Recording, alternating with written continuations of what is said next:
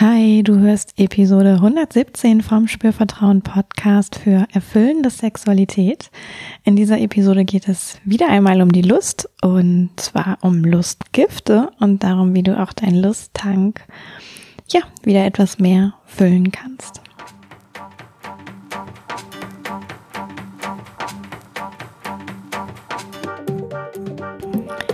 Herzlich willkommen bei Spürvertrauen, erfüllende Sexualität. Ich bin Yvonne Peklo, ich bin Sexual Life Coach und die Gründerin von Spürvertrauen. In diesem Podcast erfährst du, wie du zu deiner ureigenen und erfüllenden Sexualität kommst und außerdem erfährst du, wie du dafür deinen Körper als zentrales Element gut spürst, dir selbst vertraust und Scham, Zweifel oder vielleicht Unsicherheit überwinden kannst. Schau doch auch gern auf meiner Webseite www.spürvertrauen.de vorbei. Da findest du alle Informationen zum Einzelcoaching, zum Paarcoaching und zu den Workshops und Kursen, die ich so gebe in Köln oder online, wie zum Beispiel das Lustwandern. Da kommt auch noch ein kleiner Hinweis am Ende der Folge, wenn dich das interessiert. Und ja, jetzt will ich auch gar nicht viel mehr weiter sagen da geht's auch schon los. Und zwar habe ich mir überlegt, ähm, und ich bin gerade tatsächlich auch dabei, wie so eine Art Checkliste ähm, zu entwickeln. Und ähm, der erste Entwurf ist fertig und ich dachte, ich teile das jetzt einfach hier im Podcast mal. Ähm, weil es ziemlich viele Punkte gibt, die aus meiner Sicht im Alltag tatsächlich Lust oder ich sag mal auch so die sexuelle ähm, Freude oder das Begehren oder überhaupt vielleicht den Bezug zur Sexualität, die Verbindung zur Sexualität ein bisschen ähm, verhindern können. Ja, also man könnte das auch so Verhinderer nennen. Ich habe es jetzt mal für meine Checkliste äh, Gifte genannt. Ja, also wirklich mit toxischer Wirkung, ähm, die irgendwie der freudvollen und lustvollen Auseinandersetzung mit Sexualität so ein bisschen im Weg stehen. Und ich denke mal, diese Folge wird dir auf jeden Fall helfen, wenn du einfach für dich Lust hast, mal zu checken und zu überprüfen, äh, ob Teile davon oder ähm, einzelne Punkte davon bei dir im Leben vielleicht auch ähm, da sind oder sich vielleicht sogar sehr breit gemacht haben.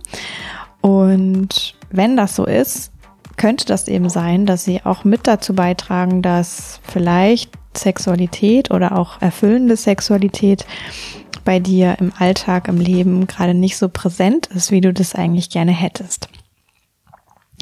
Und ähm, insgesamt sind es aber äh, einige Punkte mehr, ja, als die, die ich heute mit dir teile. Und ich habe so beschlossen, ich beschränke mich heute erstmal auf fünf und dann gibt's wahrscheinlich nächste Woche nochmal eine Folge, in der ich die anderen mit dir teilen möchte. Mm, und ich werde jetzt einmal wie so das ähm, absolute Negativbeispiel dir präsentieren. Ja, und dann ein positives Gegenstück dazu. Und dann hast du wie so eine Art Einschätzung, okay, ähm, was ist vielleicht der absolute Worst Case und was wäre ein äh, ziemlich guter Best Case und du kannst dich einfach mal einsortieren. Wie ist denn das bei dir mit diesen Punkten? Wie sind die bei dir vertreten? Bist du, wenn du dir so eine Skala vorstellst, auf dem einen Ende ähm, vielleicht links äh, im, ist so ein bisschen Minusbereich und Worst Case und auf dem anderen Ende ist vielleicht der Positivbereich Bereich und Best Case und in der Mitte gäbe es so eine Art Null, ja, wo, wo es wirklich wie neutral ist und du kannst dir einfach mal überlegen, ah, bin ich eher auf der Positivseite, was das angeht, oder bin ich vielleicht eher auf der Negativseite, was das angeht von den Beschreibungen, die ich hier höre. Und so kannst du für dich einfach mal identifizieren, ähm, wie das mit diesen Aspekten bei dir im Leben so aussieht und vielleicht eine Idee bekommen, wie du, ja, wenn du das möchtest, mehr auf die Positivseite kommst. Immer mit der Idee, ja, dass ähm, Sexualität bei dir im Leben einfach einen Stellenwert haben kann, wenn du das möchtest. Und dass es dafür aber auch manchmal etwas zu tun gibt, weil das eben nicht einfach so von alleine kommt. Und ich möchte auch vorweg noch ähm, dir den Hinweis geben, weil vielleicht ähm, wunderst du dich, wenn ich diese Punkte auspacke ein bisschen darüber, worüber ich eigentlich spreche. Äh, und ich möchte wirklich sagen, wir haben ja nur einen Bruchteil unserer Zeit tatsächlich Sex. Ja, also wie, der Tag hat 24 Stunden, ähm, davon schlafen wir vielleicht acht, das macht 16 Stunden. Und in diesen 16 Stunden sind wir mit Dingen beschäftigt wie Arbeit, Essen, Körperpflege. Da gehen schon mal locker äh, 10 bis 12 Stunden runter dann auch irgendwie mit unterwegs sein. Also wir sind ja teilweise in mit dem Rad, mit der Bahn, mit dem Auto äh, unterwegs, ja. Da geht noch mal Zeit weg und dann gibt's noch so Sachen wie Haushalt, Erledigungen, ähm, Menschen treffen, sich um die Familie kümmern. Und oft ist es so, wenn dann noch Zeit übrig ist, dann denkt man an Sexualität. Mm, wenn man frisch verliebt ist, vielleicht nicht. Da müssen die anderen Dinge sich so ein bisschen hinten anstellen. Das hat was mit der Hormonlage zu tun, ja. Aber wenn jetzt eine Beziehung irgendwie schon ein bisschen eingegroovt ist oder wenn es vielleicht gerade auch gar keine Beziehung gibt, kann es einfach sein, dass sehr viel mehr Punkte im Alltag mehr Raum einnehmen als Sexualität und das ist ja auch irgendwie normal, ja. Also das, was ich sagen will, ist, wir sind sehr viel mehr Zeit in unserem Leben generell unterwegs, als dass wir irgendwie Sex haben. Und deswegen ist es auch so wichtig, hinzuschauen, wie gestalte ich denn eigentlich den Rest von meinem Tag? Ja, wenn irgendwie das Thema Sexualität da auch noch eine Rolle spielen soll. Und da möchte ich dir jetzt einfach ein paar Sachen mit an die Hand geben und du schaust, wie gesagt, einfach für dich, wo stehst du da? Guck wirklich ehrlich hin, aber auch ohne dich irgendwie jetzt fertig zu machen oder so. Ja, schau, wie ähm, ein guter Freund, eine gute Freundin hin selbstliebevoll sozusagen, schon mit der Idee, dass es vielleicht was zu entdecken gibt, was hilfreich ist für dich, aber eben nicht mit so einer kritischen, ähm, strengen Sicht, äh, wo du hinterher dich irgendwie rügst oder ja, abwertest. Ja, darum geht's überhaupt nicht. Es geht mehr darum, wirklich die Dinge zu enttarnen, die gerade irgendwie nicht hilfreich sind, wenn du da was verändern möchtest und dann eine positive und vielleicht sogar auch nachhaltige Veränderung zu erreichen. Genau. Und das allererste, und ich finde, es ist sogar was total zentrales, ähm, der erste Punkt ist, viel im Kopf sein. Ja, ein Lustgift, wirklich viel im Kopf sein. Und ich sehe, dass das im Grunde schon bei der Ausrichtung in unserer heutigen Zeit beginnt. Denn wir machen alle unfassbar viel Schreibtisch- und Denkarbeit in der Regel. Ja, natürlich gibt's auch Berufe, da hat ähm, Bildschirm und Denken und Schreibtisch weniger ein Gewicht. Da ist es vielleicht sehr praktisch. Ja, ähm, ich denke da so an handwerkliche Sachen. Aber wirklich viele Menschen und du ja vielleicht auch haben ihr täglich Brot irgendwie am Schreibtisch zu verdienen und mit ihrem Kopf zu verdienen. Und was oft damit einhergeht, ist, dass wenn wir viel denken und ähm, viel Wissensarbeit leisten, dass wir unseren Körper nicht mehr so gut wahrnehmen. Ja, oder dass der Körper außer vielleicht der Hände, die irgendwas tippen oder an der Maus klicken oder ähm, ja, der, der Körper, der natürlich uns auch irgendwie dort vor diesem Bildschirm äh, ermöglicht, überhaupt zu sitzen. Aber er wird oft nicht so richtig wahrgenommen. Und wenn ich jetzt den ganzen Tag vorm Schreibtisch sitze und in einen Bildschirm gucke, dann fällt das eben danach, also abends in der Regel, unfassbar schwer, da irgendwie auszusteigen aus diesem Modus ja, beziehungsweise abzuschalten, umzuschalten, wieder mehr in den Körper zu schalten, den vielleicht überhaupt ähm, zu erwecken, wieder anzuschalten. Und das ist wirklich lust- und sexualitätsfeindlich.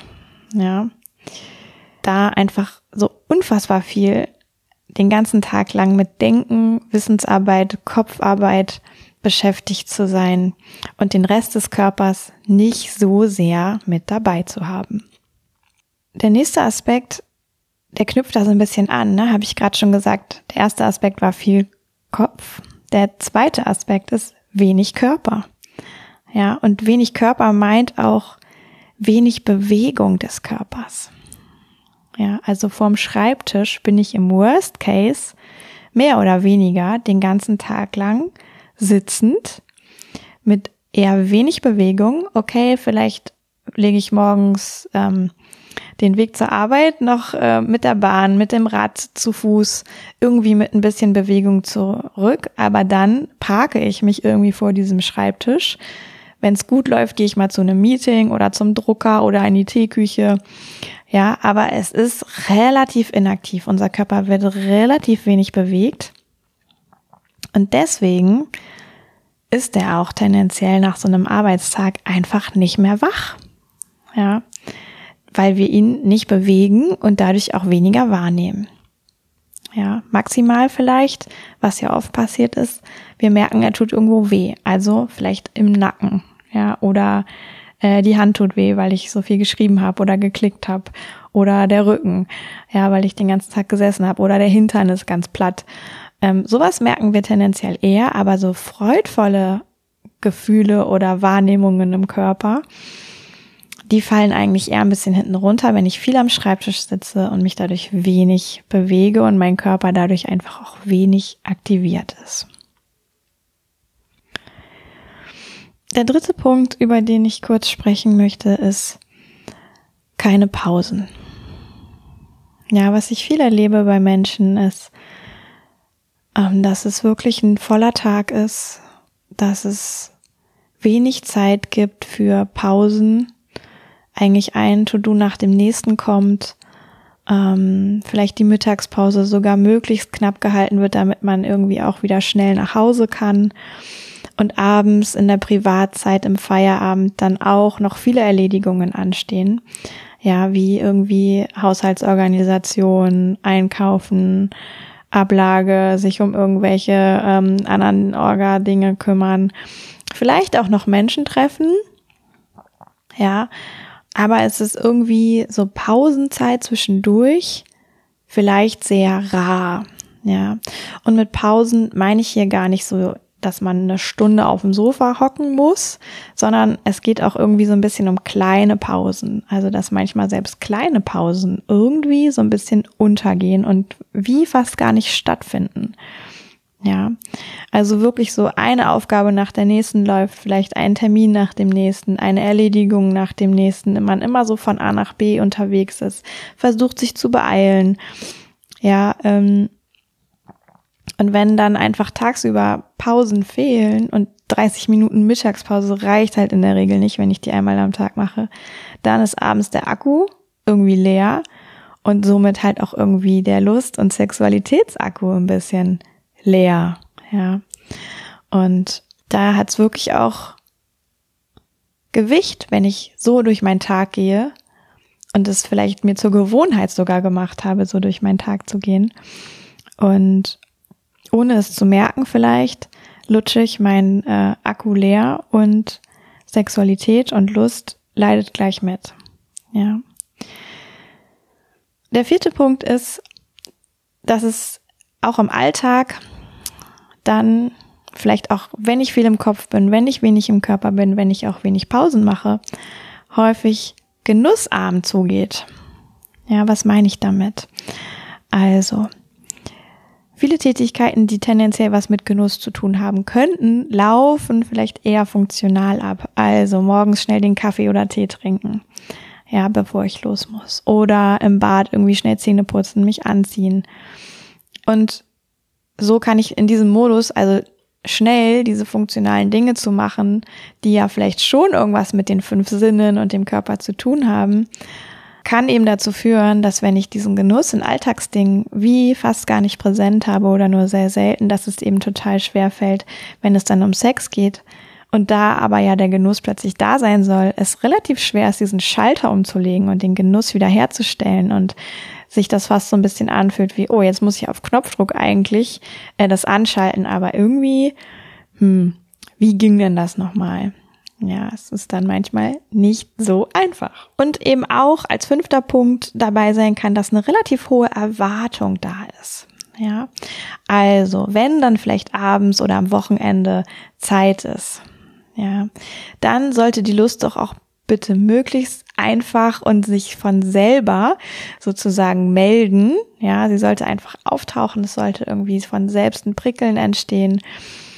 Und wenn ich das aber erwarte, dass sobald irgendwie Raum da ist, die Lust schon ganz von alleine kommt, dann kann ich eigentlich nur verlieren, weil häufig bleibt es halt hinter diesen Erwartungen einfach zurück. Ja. Und dann schneide ich mir so ein bisschen ins eigene Fleisch, dadurch, dass es diese Erwartung gab und ich irgendwie gedacht habe, hm, müsste doch jetzt von ganz alleine gehen. Ja, also tatsächlich im Worst Case habe ich total hohe Erwartungen daran, dass wenn dann mal Zeit ist, die Lust sich schon zeigen und auftauchen wird. Und dann bitte möglichst prickelnd und möglichst doll und möglichst sexy. Ja, und das ist irgendwie diese innere Erwartungshaltung auch ein totaler Killer für die Lust. So, jetzt habe ich ja gesagt, ich möchte euch beides mitgeben. Also das, was nicht so gut funktioniert, darüber habe ich jetzt gerade gesprochen. Und das, was aber besser funktioniert. Ähm, ich habe das jetzt so für diese Checkliste, die ich am entwickeln bin, zunächst mal den Lusttank füllen genannt. Ja. Und das ist tatsächlich als erster Punkt, du erinnerst dich, als Gegenspieler zu viel im Kopf sein, weniger im Kopf sein. Ja. Oder zumindest, wenn ich merke, dass irgendwie der Schädel brummt, ich versuche, das zu bemerken und bewusst ein kleines bisschen Ausgleich zu schaffen. Ja, das wirklich zu bemerken, wenn ich viel im Kopf bin und dann irgendwas tue, wenn ich es bemerke, was mich für einen Moment lang so ein bisschen rausbringt aus dem Kopf. Ja, das ist eine total gute Übung. Ähm, das kann vielleicht eine Minute dauern. Ja, ich kann kurz irgendwie Pause machen, komme ich auch gleich noch zu. Ja, und es ist wie so ein total erster wichtiger Schritt, dass ich das wahrnehme, wenn der Schädel brummt, wenn ich gerade total viel im Kopf bin, da einfach mal zu sagen, hey, stop it. Einfach nur für eine Minute, 30 Sekunden weniger Kopf. Ja. Und wenn ich das im Alltag übe, kann mir das vielleicht auch gelingen, wenn Sex stattfindet und der Kopf sich da zeigt. Und sowieso kann es tendenziell dazu führen, dass ich ähm, auch abends mit nicht ganz so viel Kopfbalance, sage ich mal, oder Kopfgewicht irgendwie heimkomme und dann dieser, dieses Umschalten so schwer fällt. Punkt zwei, auch wirklich den Körper mehr einbeziehen. Ja, also morgens ähm, vielleicht sich Zeit nehmen, irgendwas machen, was mit dem Körper zu tun hat. Vielleicht ähm, Yoga machen, vielleicht ein kleines Tänzchen zum Lieblingslied in der Küche aufführen, ja, oder mit dem Rad zur Arbeit fahren und sich dabei auch ein bisschen Zeit lassen, nicht hetzen, ja, mittags vielleicht einen kurzen Spaziergang machen. Oder abends den, den Tag irgendwie mit so zwei Minuten Schüttelübung abschließen, wo ich einfach mich kurz bewege, ähm, innerlich alles so abschüttel, was ja, was ich nicht mehr brauchen kann und was ich vielleicht auch gar nicht in mein Zuhause und Feierabend mitnehmen möchte. Und das sind so einfache Dinge, die kosten überhaupt nicht viel Zeit und die aktivieren den Körper. Ja, es muss nicht immer die zwei Stunden Sporteinheit sein. Es sind wirklich diese kleinen Dinge, die auch immer wieder zwischendurch ähm, in den Körper bringen. Ja. Jetzt komme ich zu den Pausen als dritten Punkt. Ja, auch die müssen nicht groß sein. Ich kann immer wieder kleine Pausen einlegen. Ja, dabei vielleicht einfach bewusst atmen, aus dem Fenster schauen, mich kurz hinstellen oder strecken, dehnen. Ja, die Füße am Boden spüren, das Gesäß spüren, was irgendwie Gewicht abgibt an den Stuhl, auf dem ich sitze. All das sind Dinge, wenn ich die regelmäßig mache, ja, vielleicht alle 30 Minuten, alle 60 Minuten, alle 90 Minuten, und ich weiß, das klingt vielleicht jetzt erstmal fancy oder viel, aber das kostet 30 Sekunden, wenn überhaupt, ja, das jeweils kurz zu machen und es schafft wirklich einen Unterschied. Ja, und es ist ein super Ausgleich, um auch einfach mehr deinen Körper mit an Bord zu holen in deinem ganzen Tag. Punkt 4 ist dann tatsächlich auch im Alltag irgendwie die Sinne mehr anzuhaben. Ja, einen sinnlicheren Alltag zu haben. Das meint jetzt nicht, dass alles rot und walla walla und sexy sein muss. Nein, ganz im Gegenteil. Sondern ich mache einfach nur die Dinge, die ich sowieso mache, mit angeschalteten Sinnen. Also sprich, wenn ich morgens den Kaffee oder Tee trinke, schmecke ich einfach mal bewusst hin. Ja, ich lade meinen Geschmackssinn dazu ein. Vielleicht auch noch meinen Geruchssinn. Ich kann ja auch vorher schnuppern. Ja, wenn ich sowieso dusche, spüre ich einfach das Wasser auf der Haut, wie sich das anfühlt, dieses warme Wasser direkt auf der Haut zu spüren. Und wenn ich mich abtrockne, kann ich das wahrnehmen, wie sich das anfühlt, mit dem Handtuch über meine Haut zu reiben. Ja, das sind so simple Beispiele und das kann ich zu jedem Zeitpunkt in meinem Alltag machen. Also auch, wenn ich mich anziehe. Ich kann auch, wenn ich vielleicht das Schreibtischbeispiel, wenn ich die Hand an der Maus habe, kann ich auch einfach mal kurz spüren, wie fühlt sich eigentlich die Oberfläche dieser Maus an oder der Tastatur oder der, den Stift zu halten oder das Telefon. Ja, all diese kleinen Dinge, Sinne anknipsen. So, so wichtig, weil dann sind sie auch tendenziell eher an, wenn es wirklich um Sex geht. Ja, dann sind die Sinne schon so ein bisschen in so einer Stand-on, äh, Stand-by-Variante. Ja, nicht aus, sondern Stand-by und dann kann ich leichter in den An-Modus schalten. Und Punkt 5, ohne Erwartung rangehen. Ja.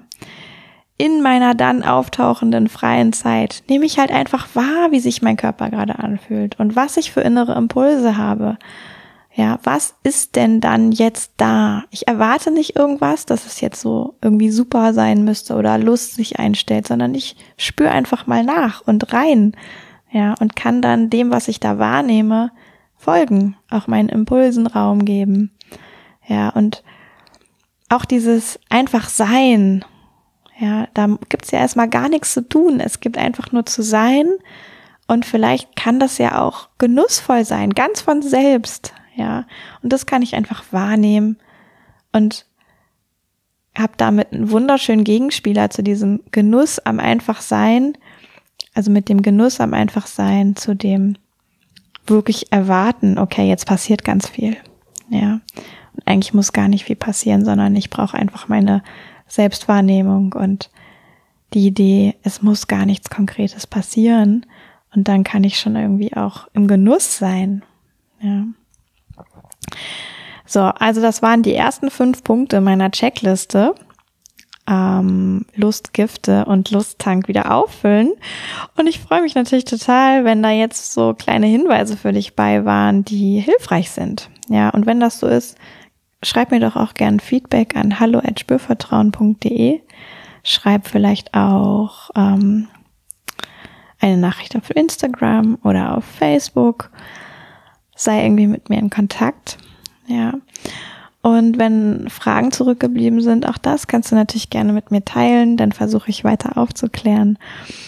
Und insgesamt geht es wirklich drum, auch im Alltag irgendwie den Körper, die Sinne, das körperlich sein, das Wachsein, das Präsentsein mehr mit dabei zu haben, damit das eben auch gut gelingt, wenn es um Sexualität geht.